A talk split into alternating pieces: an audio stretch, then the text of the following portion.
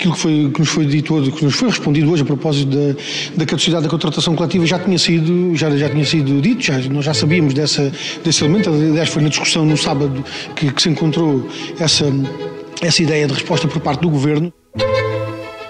Viva! Está com o Expresso da Manhã, eu sou o Paulo Baldaia.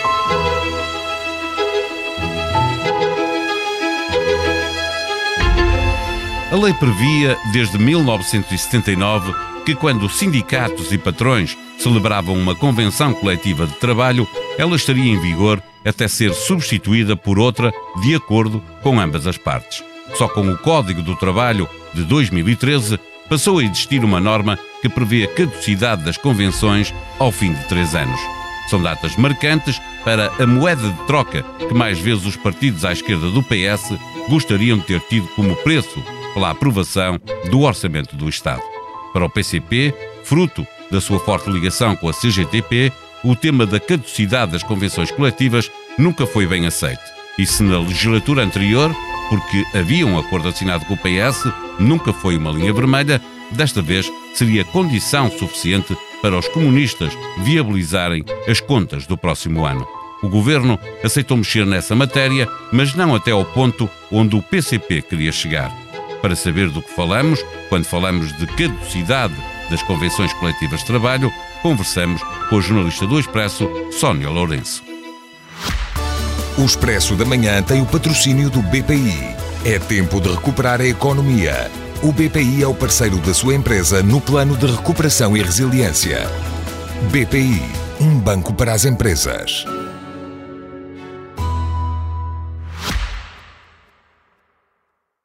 Viva Sónia, a caducidade das convenções coletivas só chegou uh, com o Código do Trabalho em 2013. O que é que está em causa quando falamos das convenções coletivas e da caducidade? Uh, que história é que há para, para contar? Olá, olá Paulo. Uh, de facto, essa questão da caducidade das convenções coletivas foi uma das principais alterações introduzidas na altura dos anos da Troika e das principais alterações introduzidas à legislação laboral, que era uma das áreas centrais do memorando de entendimento e das alterações que foram introduzidas uh, na época, visando uma maior flexibilidade do mercado de trabalho português. O que acontecia era, até aí, quando uma convenção coletiva era assinada entre patrões e sindicatos, uh, ela não tinha um fim previsto, ou seja, ela perdurava indefinidamente no tempo a não ser que ambas as partes negocia, aceitassem negociar e revê-la. Mas se não houvesse um acordo entre ambas as partes para a rever, ela perdurava no tempo.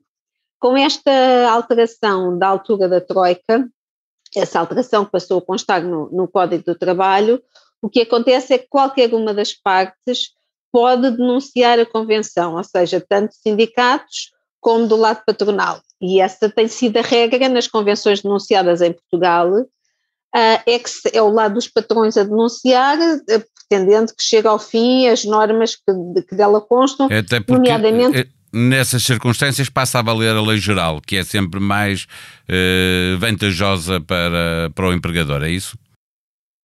Não é só uma questão de vigorar a lei geral, mas porque nas convenções são definidas questões também como níveis uh, salariais mínimos para determinadas profissões ou, ou carreiras, um, e, que, e, que, muitas vezes depois podem se desadequar da realidade do mercado de trabalho. Pelo menos é esse o argumento, muitas vezes apresentado pelos patrões, ou questões como uh, o pagamento das horas extraordinárias, ou, ou até que ponto os trabalhadores têm ou não de fazer, assumir o, o, o fazer em horas extraordinárias, situações desse género. Pelo menos é esse o argumento que tem sido apontado pelos patrões na denúncia.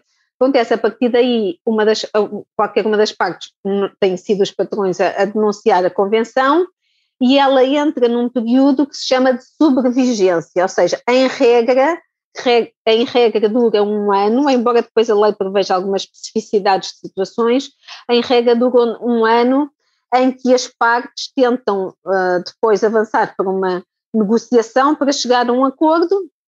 Não havendo acordo, a convenção chega ao fim e, portanto, as regras que nelas previstas e que muitas vezes, como refere, estão mais vantajosas do que está no, na Lei Geral do Trabalho, portanto, no, no Código do Trabalho, deixam de vigorar, embora haja alguns mecanismos de arbitragem previstos na lei uh, para tentar conciliar que as partes cheguem a um acordo e fomentar o acordo, mas são mecanismos que na prática não têm tido muita utilização. Mas não havendo acordo, deixa, deixa, de haver contratação coletiva. Eh, ficamos com a sensação de que a chave para um acordo, eh, eh, agora a propósito do orçamento, poderia ter passado por aqui. O que é que o governo ofereceu ao PCP em matéria de contratação coletiva? De facto, essa tem sido uma questão uh, crítica. Aliás, na, nas, nas, intervenções que vimos do lado da esquerda em relação a esta negociação sobre o orçamento, muitas vezes o que é referido nem são questões exatamente orçamentais, mas muitas têm a ver com questões extra-orçamento, uh, nomeadamente da legislação laboral. E a questão da caducidade é central e tem sido central para a CGTP. Sempre que nas, na, nas intervenções na concertação social a defesa do fim da caducidade das convenções, portanto, o fim desta norma introduzida com a Troika, que prevê que possa haver a denúncia por uma das partes da, da convenção e ela chegar ao fim, tem sido um elemento básico do, de todo o discurso de intervenção da CGTP, embora também tenha vindo a ser referido e com mais frequência nos últimos tempos esse ponto também pela UGT. E, portanto, do lado da esquerda, tanto do, do PCP como do, do, Bloco, este tem sido um, um dos principais e, pontos. Mas o governo o que ofereceu foi eh, uma suspensão do tempo de contagem, não foi mais do que isso, é isso? Foi uma suspensão temporária, ou seja, o que o, que o governo oferece é uma suspensão temporária desta norma da caducidade, que se aplica que foi introduzida essa suspensão, ainda muito antes destas negociações pelo orçamento, por causa do contexto de pandemia em que se vivia seja, este contexto não é nada favorável a negociações para renovar convenções coletivas, naturalmente porque as empresas enfrentam dificuldades, a situação é de muita incerteza, uh, e, portanto, para impedir situações em que os trabalhadores ficassem a descoberto, ou seja, não estivessem protegidos pela, pela, e abrangidos por uma convenção, o governo suspendeu a norma da caducidade, o que significa na prática, isto tem logo no início deste ano, a lei entrou em vigor em março de 2021, o que significa que mesmo que o lado patronal denuncie a convenção, na prática essa denúncia não tem efeitos, não tem efeitos práticos. E agora o governo deu mais um ano. Exatamente. E por causa disso, o, o, o, os patrões eh, saíram da concertação? Foi só por não terem sido informados ou isto implica, de facto, eh, para o lado das empresas? Esta lei que está em vigor ia até março de 2023, o governo ofereceu mais um ano eh, como moeda de troca até março de 2024 esta questão dos patrões é muito sensível, é porque juntam-se vários fatores. Primeiro, estava a ser já negociada na concertação um pacote de medidas no chamada Agenda do Trabalho Digno, em, com, com a qual os patrões discordavam de várias áreas e as críticas dos patrões avolumaram-se nas últimas semanas à medida que o governo foi introduzindo novas medidas nessa, nessa propostas nessa agenda do trabalho digno com, os, com os patrões a acusarem o governo de estar a ceder à agenda do PCP já como moeda de troca para o orçamento. Portanto, o clima de tensão vinha já a volumar-se nas últimas semanas na concertação. O que acontece é que houve uma reunião da, da, da concertação na última, uh, na última semana, na véspera do Conselho de Ministros, de onde saíram a tal proposta de lei sobre esta agenda de trabalho digno e as alterações ao Código do Trabalho, e quando termina o Conselho de Ministros, surgem duas medidas que nem sequer tinham sido uh, faladas com, com, os, com os patrões na concertação na véspera. Ex exatamente, uh, não a questão da, da, extensão da caducidade, essa já, já, estava, já tinha sido comunicada, mas, a, mas questões, por exemplo, relacionadas com o aumento das compensações por despedimento, por final de contrato, nos contratos a termo, os vulgos chamados contratos a prazo. Portanto, há aqui um crescente tensão que culminou com este episódio deles não terem sido informados de facto previamente de medidas que depois constavam uh, de uma proposta de lei sobre alterações ao Código de Trabalho que, recordo, andava a ser discutida na concertação há largos meses. Uh, e, portanto, há aqui, há aqui de facto um clima de mal-estar que se tinha vindo a volumar. Para que alterações mais profundas ao nível da caducidade das convenções coletivas eh, pudessem ir em frente, o Governo está obrigado eh, a procurar a autorização de Bruxelas para esta matéria? Não, formalmente o governo não é, não é obrigado a nada disso. Portugal já não está sob vigência do memorando de entendimento, o programa de resgate chegou ao fim, portanto, Portugal recuperou autonomia total em relação a decisões legislativas, portanto, não há nenhuma obrigação formal.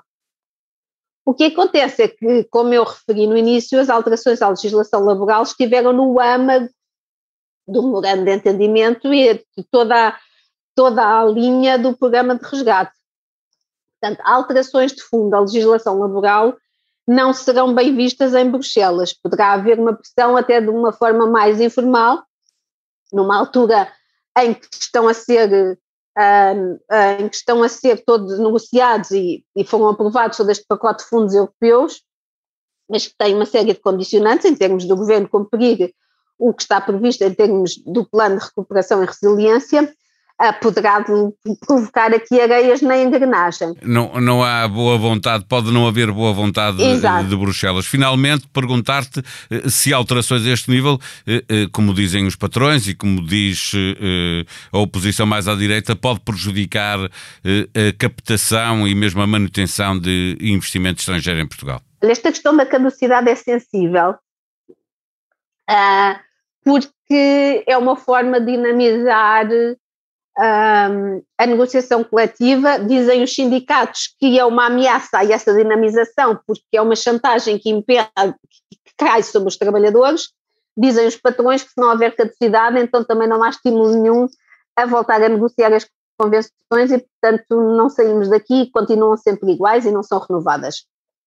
Eu parece-me que, em termos de atração de investimento estrangeiro e para os investidores, é mais sensível o tema da questão das indenizações por despedimento, nomeadamente a questão dos, das indenizações por despedimento de trabalhadores uh, com contratos permanentes, os chamados trabalhadores do quadro, onde o governo se tem recusado a mexer e não tem aberto essa porta, não tem aberto esse flanco à esquerda.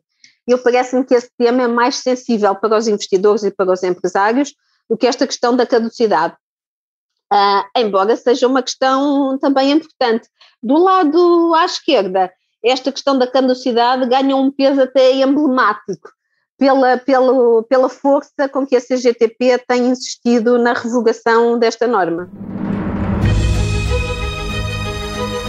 Tudo o que se passou no Parlamento e fora dele, numa última tentativa para aprovar o Orçamento de Estado na Generalidade, vai encontrar em expresso.pt onde estão também as notícias sobre a luta interna no PSD e a informação de que o Presidente da República, ex-presidente do PSD, chamou Paulo Rangel a Belém sem que se perceba muito bem para quê. O Rio foi apanhado de surpresa e não disfarçou o incómodo. Os preços da eletricidade continuam em alta. Espanha insiste e quer mudar o mecanismo de formação de preços da eletricidade na Europa, mas as propostas esbarram numa dezena de países, incluindo a Alemanha. Comissão deixa alertas para ler em blitz.pt e ouvir em podcast. Não posso dizer não a um concerto em Tóquio, mas se fico 10 dias fora de Lisboa, para mim é um problema muito grave. Quem o diz é Rodrigo Leão, para ouvir no posto emissor. Este episódio do Expresso da Manhã teve os cuidados técnicos de José Antunes. Tenham bom dia, nós vamos voltar amanhã. Até lá. O Expresso da Manhã tem o patrocínio do BPI. É tempo de recuperar a economia. O BPI é o parceiro da sua empresa no plano de recuperação e resiliência. BPI, um banco para as empresas.